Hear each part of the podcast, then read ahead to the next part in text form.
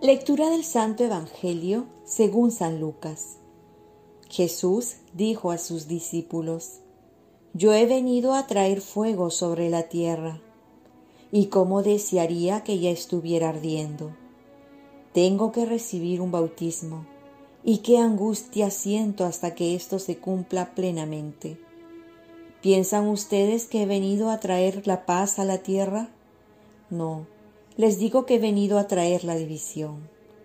De ahora en adelante, cinco miembros de una familia estarán divididos, tres contra dos y dos contra tres, el padre contra el hijo y el hijo contra el padre, la madre contra la hija y la hija contra la madre, la suegra contra la nuera y la nuera contra la suegra.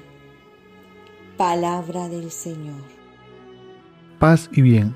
No nos llamó a acomodarnos, sino a incomodarnos por el Evangelio.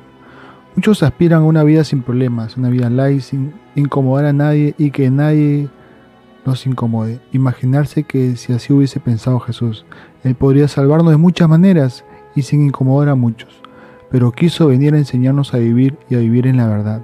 Y esto sí incomoda porque a muchos no nos gusta que nos digan la verdad, pero es necesario porque la verdad nos hará libres. Es verdad que no podemos estar buscando problemas, pero lo que sí podemos es hablar de Cristo aunque traiga problemas.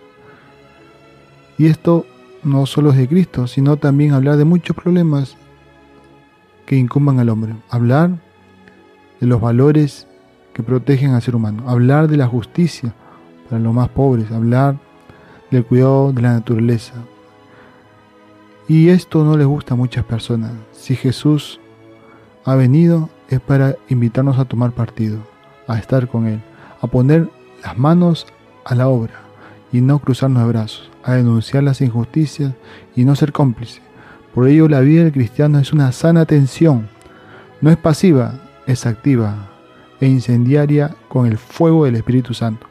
Tenemos como ejemplo a San Juan Pablo II, que fue un papá carismático, pero a la vez valiente, que supo defender los derechos del hombre y la verdad, a través de sus escritos, prédicas y viajes, el Papa peregrino, y nos invitó a remar mar adentro, sin temor y con esperanza.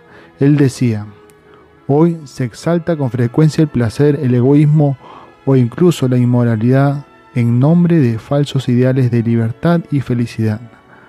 La pureza de corazón, como toda virtud, exige un entrenamiento diario de la voluntad y una disciplina constante interior. Exige de todo el ácido recurso a Dios en la oración. Oremos. Virgen María, ayúdame a no acomodarme a toda situación, sino que movido por el fuego del Espíritu Santo, tome partido a favor de Cristo. Ofrezcamos nuestro día. Dios Padre nuestro, yo te ofrezco toda mi jornada, mis oraciones, pensamientos, afectos, deseos, palabras, obras, alegrías y sufrimientos, en unión con el corazón de tu Hijo Jesucristo, que sigue ofreciéndose a ti en la Eucaristía para la salvación del mundo. Que el Espíritu Santo que guió Jesús sea mi guía y mi fuerza este día para ser testigo de tu amor. Con María, la Madre del Señor y de la Iglesia, te pido por las intenciones del Papa y para que sea en mí tu voluntad. Y la bendición de Dios Todopoderoso, Padre, Hijo y Espíritu Santo, descienda sobre ti, te protege y te cuide.